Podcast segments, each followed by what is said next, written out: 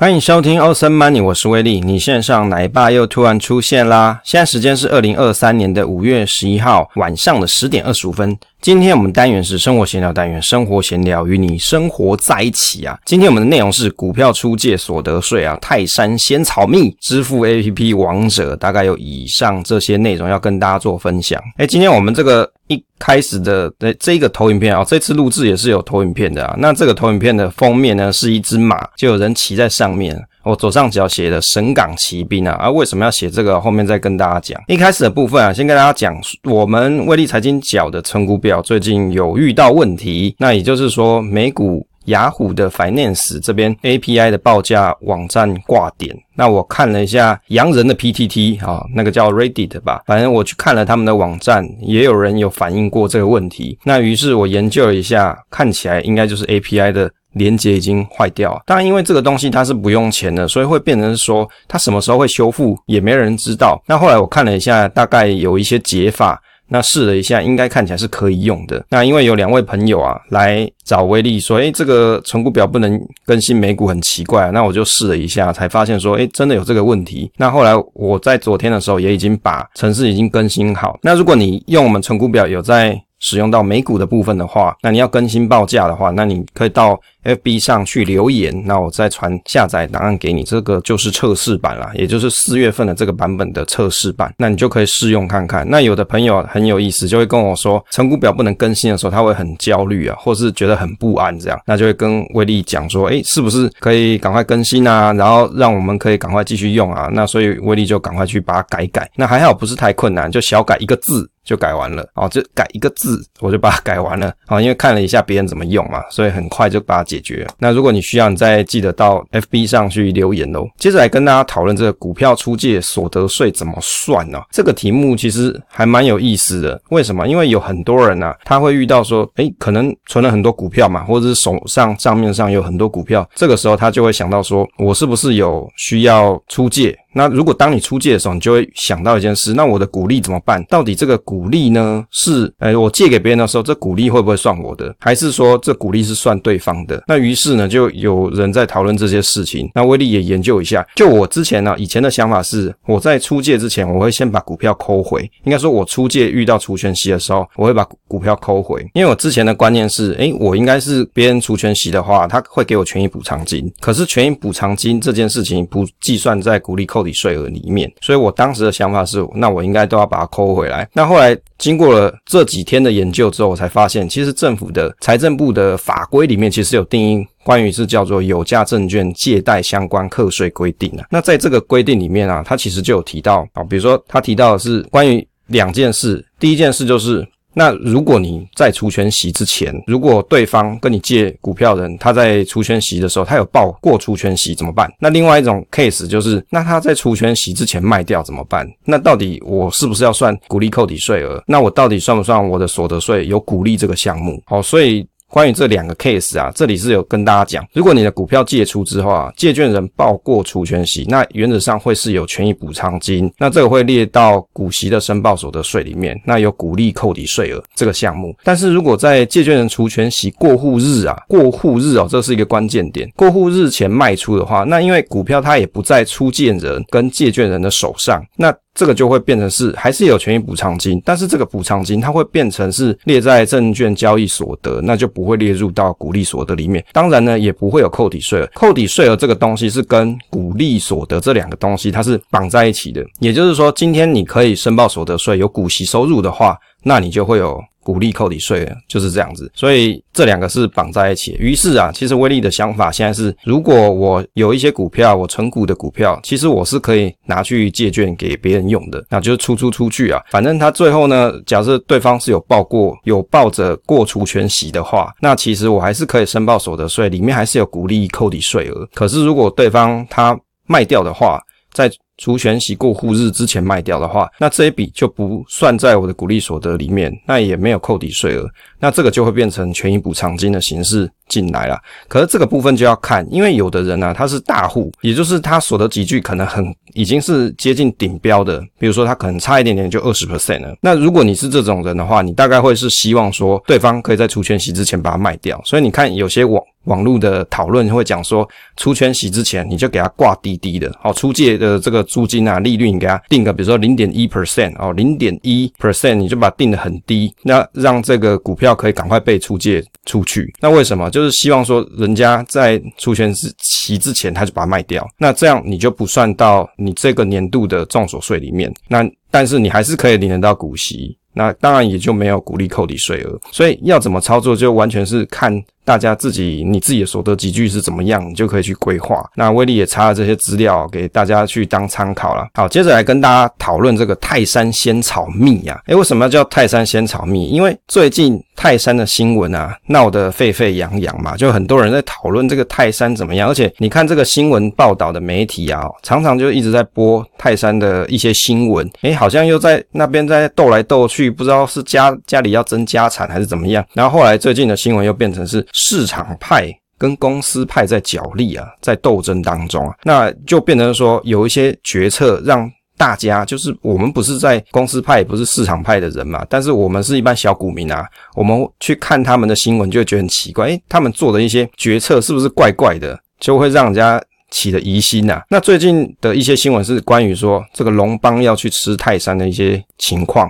那一直到最近，泰山的公司派他决定说要把全家便利商店卖掉，然后来去买接口支付。那变成是说龙邦这边又会觉得说，诶，你为什么要这样做？很奇怪啊！我看了一下龙邦吃泰山的事事件簿哦，大概从二零一八年就开始了。那这个时间点呢，泰山是爆发了一些经营权的问题。那龙邦呢变成公司派的盟友，所以你看到底为什么龙邦会进去？其实一开始也是想要找一些。友人有没有？就是你要结朋结伴嘛，你要找一些盟友进来。那于是你拉了这一个盟友进来，就变成后来的后患。那为什么要拉盟友呢？其实原因是在说，本来在泰山的詹氏家族里面，他就有一些纠纷存在，他可能就有一些经营权的斗争啊。那你必须要巩固自己的权益的话，你想要保住，诶，你可以在。Leader 这个公司的决策权的话，那要怎么办？你当然只能引进外部资金嘛。可是引进外部资金，就是变成说你有些股份是要让给别人的。可是这件事情就会变得很麻烦，是在于说你这个时间点你是相信对方的，你相信他跟你站在一起。可是别人花钱入到你公司股票里面，那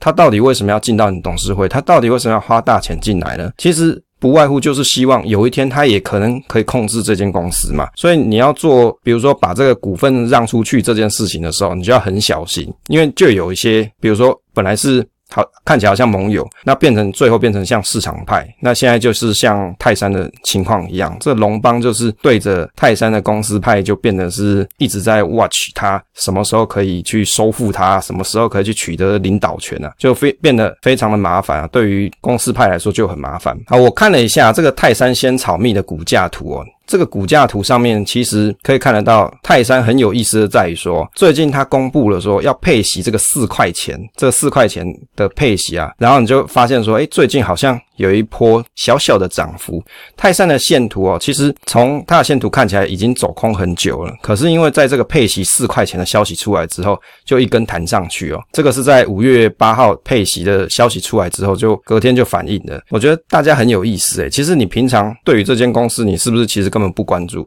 而是在于说，诶，它配息出来之后，你就反而会想要去买。可是这个配息啊，它并不是常态性的，因为泰山会突然配这么多息，还是在于说它处分了关于全家便利商店。这间公司所获得的利益，那也就是说，他把这主产卖掉了以后，他有没有办法再创造这么好的 EPS？有没有办法再创造这么好的配息？可能是没有办法的，所以就会变成说，那这个就是昙花一现的现象了。那但是就有很多人。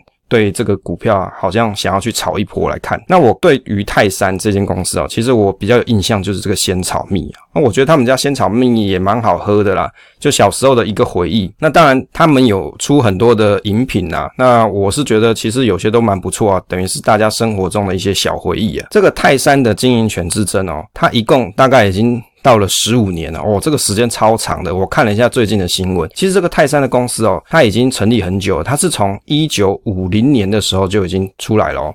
一九五零年十月二十六号就开始创立，那是从詹玉柱四兄弟开始。我、哦、为什么要去研究这这个东西啊？是因为其实威力对于泰山这间公司其实不是很了解。那但是看大家一直在讨论了，于是就来研究一下这间公司到底在做什么。它就是从一九五零年有詹玉柱四兄弟开始成立起来，那主要是以食品啊、饲料这些东西为主。然后最后呢，就有做到像流通业啊、零售业这些，所以为什么他后来会去买全家？我觉得蛮合理的啊，因为毕竟这个就是一个通路嘛，它是生产这种食品的厂商，它自然是需要一些通路的。那如果你可以掌握到一些关键的通路，那是不是你的产品销售会是一个利基点？哦，那当然，这个泰山的经营权就变成是最近比较热门的话题。那一开始也就是兄弟之争啊，到最后现在变成公司派跟市场派的一些斗争挑战啊。所以你看，威力放了一张图，是关于一只牛。这个牛哦，看起来就有两个人去斗它，一个人被斗到飞起来啊，另外一个人是准备要继续攻打这个牛，是不是很像他们现在的状况？接着来讨论这个泰山。卖全家买接口，卖全家赚了五十四亿，五十四亿哦，还不少。那买接口花了三十六亿啊。诶，其实对于这个事情哦，一九九九年的时候，泰山他是通过持股的方式投资全家便利商店，那，就是去买了全家便利商店股票啦，那成为集团的获利主力。所以其实当大家你在投资一些个股的时候，有时候你可以去观察一下，到底这间公司它主要大股东是什么，再来就是它有。成为哪些公司的大股东，这就是上下的裙带关系啊！大家就就可以去观察一下，为什么？因为像有一天假设他把获利的金鸡母给处分掉的时候，可能就要特别小心。诶，这个会不会影响后后来的一些营运的状况？EPS 会不会受到影响？那因为全家便利商店变成是。这个集团泰山集团的获利主力啊，那泰山的董事会宣布出脱全家股票，而且要扩大新的产能。为什么要扩大产能？看好八宝粥在台湾熟领市场的潜力。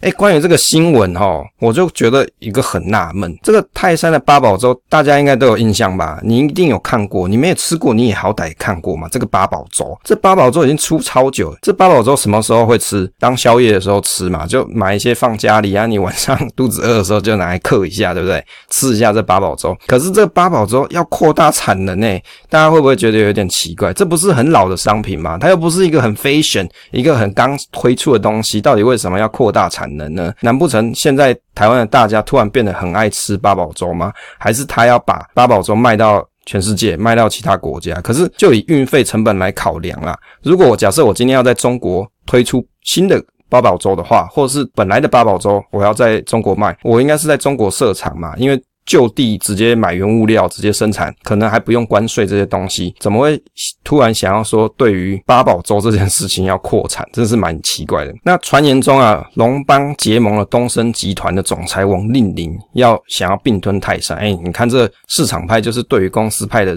经营权是虎视眈眈呐，哦，就是一直盯着他看呐。那但是呢，东森有表示说跟全家只是有合作上架商品，没有股权交易。那最后接手泰山出脱全家股票，后来有可能是像什么威士比之类的，这个细节威力倒是没有特别研究清楚，好像也有三阳药品之之类的。那泰山转让了四万多张的全家股票，那于是就得到了这五十四亿嘛。那泰山的声明是讲说啊，为什么要去卖呢？为什么要去卖掉全家？他有讲他的理由，是在于说想要活络资产啊，也就是让长期股权的投资价值可以提高。那出售全家的股票，目的是为了要得到一些现金资源，强化公司的弹药库。也就是说，他活化资产，有了新的资金，那而且有机会去牵制市场派。那龙邦呢，就也也有一些意见嘛，毕竟他也是大股东，那就质疑说，诶，这样子的做法的合法性。到一直最近这个五月的消息是在于说。泰四月底五月初啦，在讨论说泰山在买接口这件事情，是以三十六亿元的价格去买入接口支付四十趴的股权哦。你看他买这四十趴股权，又没有取得一个 leader 的角色，他又没办法控制接口支付，他就买了四十 percent。变变成有点像是策略投资，只是单纯财务上的投资，因为你没有控制权嘛，所以你没有主导权啊。那泰山的董事长的詹景超就表示说，投资接口是基于商业判断。他认为啊，这个接口支付是台湾电子支付市场的领导者啊。他认为支付市场里面领导者是接口支付。诶，关于这一点，其实威力有一点意见啊。我在后面跟他提一下，我认为的。这个支付 APP 的王者到底是谁哦？那他提到说，因为接口支付有六百万的使用者，跟差不多有二十七 percent 的市占率。他认为说，这个支付系统啊是以后的未来趋势，那也有助于泰山的产品的全面行销。那接着就是接口支付有 IPO 的计划，那预计就是在这两年啊，所以他认为这个是一个相对较低的成本，听起来就是他想要拼一波。看看说 IPO 之后会不会他手上这四十 percent 的接口的这个股份呐、到最后变成怎么样？变成水涨船高嘛？那关于投资案这件事情，公司派的角度就是认为他们认为这是合理的一个投资，并没有什么问题啊。那当然市场派就很有意见。那我看了一下接口董事长哦，他有一些。想法嘛，他认为说，其实泰山入主有一些争议在啦。那接口的这个老板就讲说是无端被卷入第三方。那他们老板叫胡一家，这董事长接口金融科技的董事长是胡一家，大家都讲说他老婆很正、很漂亮之类的啊。威利没有特别研究，我只是说他提到说，他认为本来这东西啊，接口入有新的资金入来嘛，那这应该是一个双赢的投资啊。但是现在因为被对方。哦，泰山公司的经营权有一些纠纷所掩盖，就感到有点北宋了哦，因为就觉得啊奇怪，你们就是来买我公司股份啊，我也同意卖你，啊怎么搞得好像啊大家会觉得说买接口是一件很亏的事情之类的。那你去看啊，比如说网络上一些讨论啊，就很多人在讲这件事情，诶，买这接口到底为什么要花钱去买一些赔钱的公司？就很多人有一些意见在。那当然，我认为啊，接口的市占率可能还是蛮不错的。接着来讨论一下国宝集团跟。龙邦集团这个为什么要讨论这个东西哦？其实是关于说龙邦这间公司它的来历啦。那国宝集团它是台湾的一家经营商事的企业，是由。林明仁啊，林万初跟曾庆峰这些人是在一九九零年的时候成立，也就是它是以一个丧葬事业为主的公司哦，很像国内有一间很有名的公司龙岩，但是在这间公司，它是也许是有一些，比如说啊、呃，就是比如说黑色势力之类的介入，然后这是威力查到一些资料啊，那。龙邦集团的话呢，它是成立在一九八八年，是台湾中部第一家上市的营建厂商。所以你看哦，这两个东西是不是可以帮抖在一起？怎么讲嘞？因为你要盖一些灵骨塔，或者是你要盖一些呃这个殡葬园区，你是需要建设公司的。所以你看龙邦集团本身呢，它就是以不动产啊，或是这种地产开发为主，那就是。比如说，他也会去做一些阳宅、阴宅的开发啊，或者是出售墓地塔位，所以这两个根本就是连接在一起的。接着来看一下这国宝集团总裁的朱国荣的一些内容，我觉得这个老板真的很有意思。这朱朱国荣啊，他原名是叫做朱子昭，一九五三年出生在中国广州。那他加入共产党，叫做少年先锋队。现在呢，他已经七十一岁了哦，所以他年纪其实很大。十八岁来到香港，那成为港港人口中的大圈仔。香港讲大圈仔，就是在讲黑帮这件事情啊。港片有一个港片很有名，叫做《神港奇兵》啊。威力其实有听过这一个影片的名字，可是我没有去看过。可是我。这一次的研究之后，我就很好奇，到底《神港奇兵》啊，到底是怎么样个电影？是不是真的很好看？那《神港奇兵》里面有一个很有名的台词，就是“你知道太多了”。哦，我不知道《神港奇兵》是不是真的有这一幕啦？好像是那个吴孟达北哦，他已经过世，已经仙逝了。有讲到这一句话，那威利也是很好奇，想说是不是哪一天来看一下《神港奇兵》，好像有一到三部的样子。后来呢，这个朱国荣他就逃亡到马来西亚，再以假的护照抵达台湾，最后是在台湾落地生根。诶，这个是不是很厉害？他是以假的护照来套台湾，到最后变成台湾的，比如说地产大亨。哦，或者是这种集团大亨到底是怎么来的？这其中啊，我查到新闻是有讲说，他有涉及走私枪械跟洗钱案，服刑之后改名从事珠宝钻石的生意啊。所以你看，他这整个是一个很传奇的人物哦。啊，就是他现在身价已经高达百亿了啦。那当然，金管会有接到曾经一些，比如说他的一些检举。那怀疑他有利用股票啊，像银行质押借款炒股啦，好，所以有一些这种案例出现。当然，他的炒股故事啊，大概就是在于说炒作龙邦啊、跟台寿保还有松冈这些上市贵股票，而且还有一些官司存在啦。那这个朱国荣的历史啊，哦，就是他这个人真的是一个很传奇的角色。那他是一个神秘低调商人，最著名是他在二零零七年的时候接管了国宝人寿跟投资媒体。所以刚才我们讲这个国宝集团跟龙邦集团啊，其实一开始都不是他的。不是他一开始就创的，而是他在中间不知道哪一个时期的时候开始悄悄的接管了。那他因为一开始他可能做一些什么走私枪械洗钱，后来做珠宝生意嘛，所以手上就有一些资本。那有些人就会形容他是富贵险中求。他一九七一年在这个中国广州就开始打拼哦，我不知道不晓得是不是叫打拼呢？一九八零年的时候涉嫌跟其他六名广州的人呢偷渡到澳门，而且有持枪抢劫澳门银行的运钞车，导致。运超员死亡，还有一个是重伤。那他的这个传奇的故事哦，这个到底叫传奇吗？还是就是他著名的故事吧？被香港拍成一部电影，就是叫《神港奇兵》，就是刚刚我们跟大家介绍的这个《神港奇兵》呢。那这一段过去一直被隐藏，但是在前几年朱国荣卷入龙邦炒股的争议的时候，这秘密就被浮露出来了。那而且呢，朱国荣先生哦，他。这个阿北他其实在接受媒体专访的时候，他其实有坦诚犯案啊，这个是新闻上说的啦。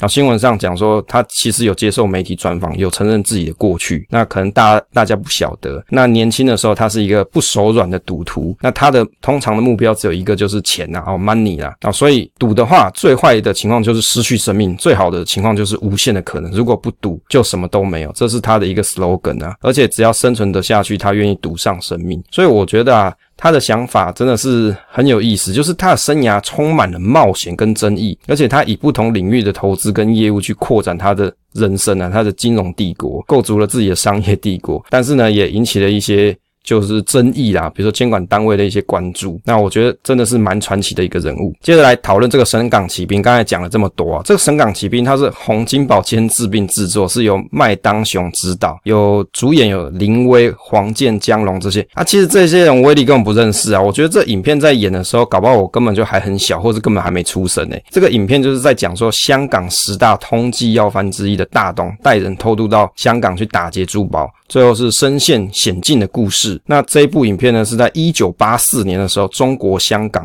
哦，这就香港啊，当时哦，对，应该回归了吧？哎，还可能还没回归，在香港的时候上映。那一九八四年呢，威利还没有出生啊，所以的确这些人我不知道是蛮正常的。那这个影片的故事的剧情呢，原则上就刚才所讲，就是有一群人他偷渡到香港，那而且。有打劫了别人，那最后呢，这个帮派的成员被警方歼灭，那这主角大东呢自己就被捕，好是也是好像是蛮好看的一部戏啊。可能有些朋友你可能有一些年纪的，或者是你曾经有在电视台看过的，你可以再跟威力分享，是不是很好看？现在搞不好找这影片也不容易啊，因为年纪很久了嘛，就也也就是说有一点年代感的影片不是那么容易找到。接着来讨论这个电子支付哦，刚才跟大家讨论到接口支付嘛，电子支付的。这个东西啊，其实在最近已经是越来越红了。威力看了一下金管会银行局的一份资料，它是在一百一十年一到六月的一份资料，它这里就有提到说啊，关于这个电子支付啊，从一百零七年到一百零九年哦，这个成长是增加了很多啊，大概增加了差不多八十一 percent 左右，就是在曲线图上面看到的。那其中这个交易金额里面的占比，接口支付跟一卡通啊，这个是占了比较大的成分哦。这个一一卡通跟接口支付，那再来就还有像玉山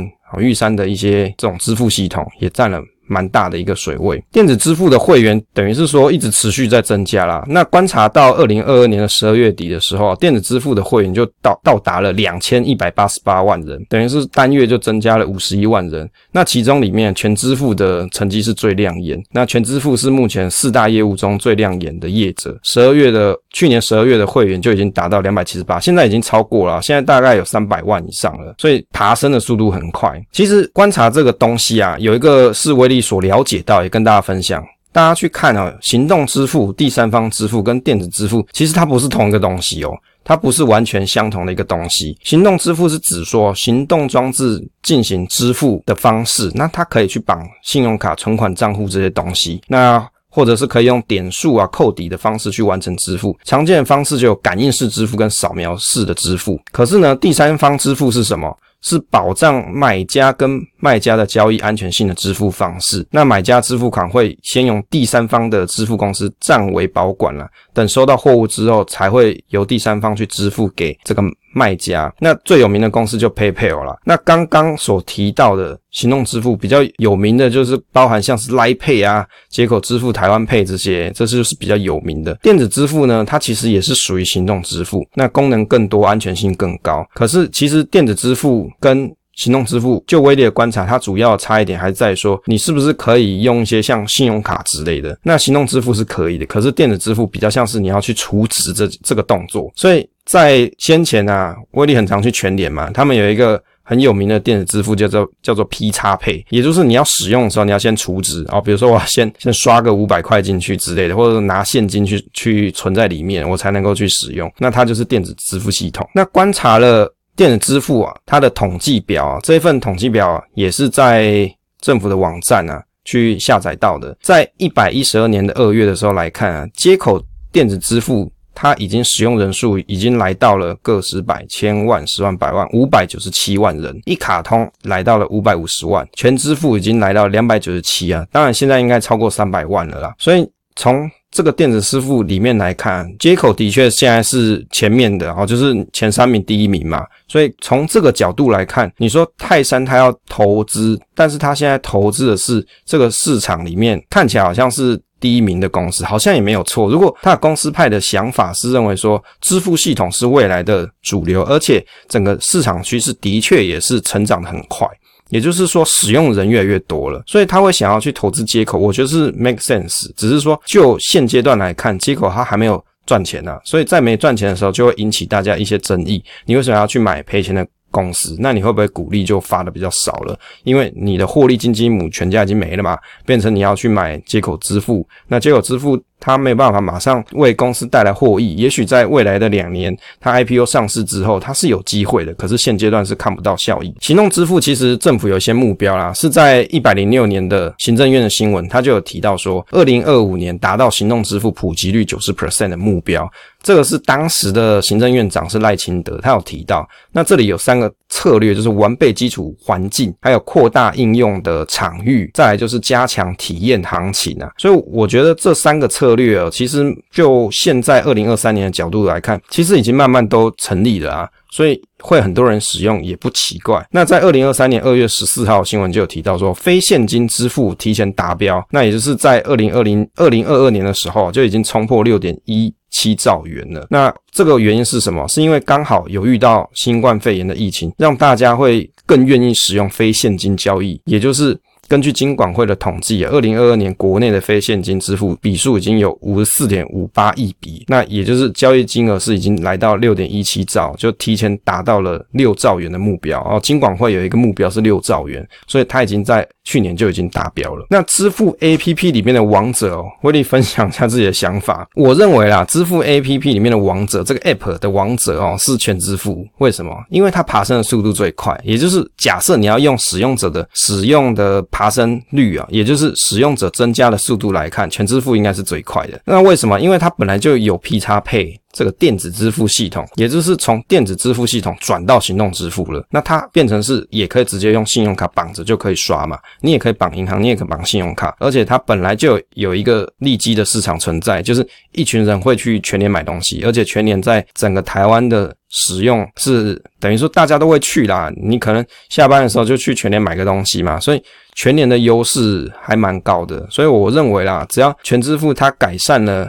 或者它功能越做越好了，那未来可能会取代各个 Pay 哦，因为用的人的基数是很大的。当然不可讳言是像 Line Pay 这个东西啊，或是接口支付，可能也还是有很多人在用。可是当所有的 Pay 慢慢都展开了它的，比如说。可以去消费的东西越来越多了，那到最后就是看哪个东西是你最常用的，哪一个东西你哪一家店是最常去的，最后你可能手机里面就只灌那个 Pay，反正我灌哪个 Pay，每一家店我都可以用。我带着这个 Pay，我可以去便利商店，我也可以去全家，甚至我可以去其他的量贩这个商店，或者是比如说美妆店，我都可以用的话，那你最后可能就只会剩下一个 Pay。那我觉得这应该也是大家的期望了。那全年有一些优势是在于说，它不用你额外再下载一些 App 就可以使用。你本来有 P 叉配的人，你也可以去使用。那 P 叉配呢，它本来就是全年一个成功的支付服务，那也贡献了全年超过三成的营收，很厉害吧？当然，因为全年没有上市嘛，不然我觉得应该很多人会想要去投资。可是你看哦，我觉得这就是一个 trade off。当你是公司的经营者的时候，你会希望说，我公司可以有更多的资金进来，于是你就可以投资更多东西嘛，让公司可以更好的成长。可是当你把公司上市 IPO 之后，或者是你有招了一些股东进来，变成是你的经营，你都要问过。董事会，你要问过这些股东们，你的经营就会被干扰。是更有甚者，就会变成像是泰山跟龙邦，或者是大同集团也有一些内斗纠纷嘛，你就遇到这些问题。那所以你看，国内有一些企业啊，它根本就不搞上市 IPO，像全年就是其中之一。再来就是像什么易美嘛，易美股票也很多人想买啊，可是问题是它就根本就不上市。你要去买的话，要怎么买？你可能要。通过未上市股票交易的这个平台去去买，而且你要找到有人要卖，你才有办法买。那买卖之间这个流通性就很差，很不好处理，所以也不太会有人想要这样子去买。那全支付呢，目前就是已经是第三大的电子支付业者了。那用户已经在二零二三年的三月六号就已经冲破三百万户。那我相信啊，这个未来它提供的服务会越来越多，像什么水费、电费啊这些基本缴费的东西啊，而且它还跟什么米克夏合作推出。一些优惠活动，还有各个银行一些绑定活动啊，像 GoGo 卡这些，那我想它未来可能会越越好。那威力是比较常去全联啊，所以我认为这个应该是成为支付 APP 的王者啊。因为时间关系啊，今天就跟大家分享到这边啊，分享总是单纯的快乐，我们期待下一次再见。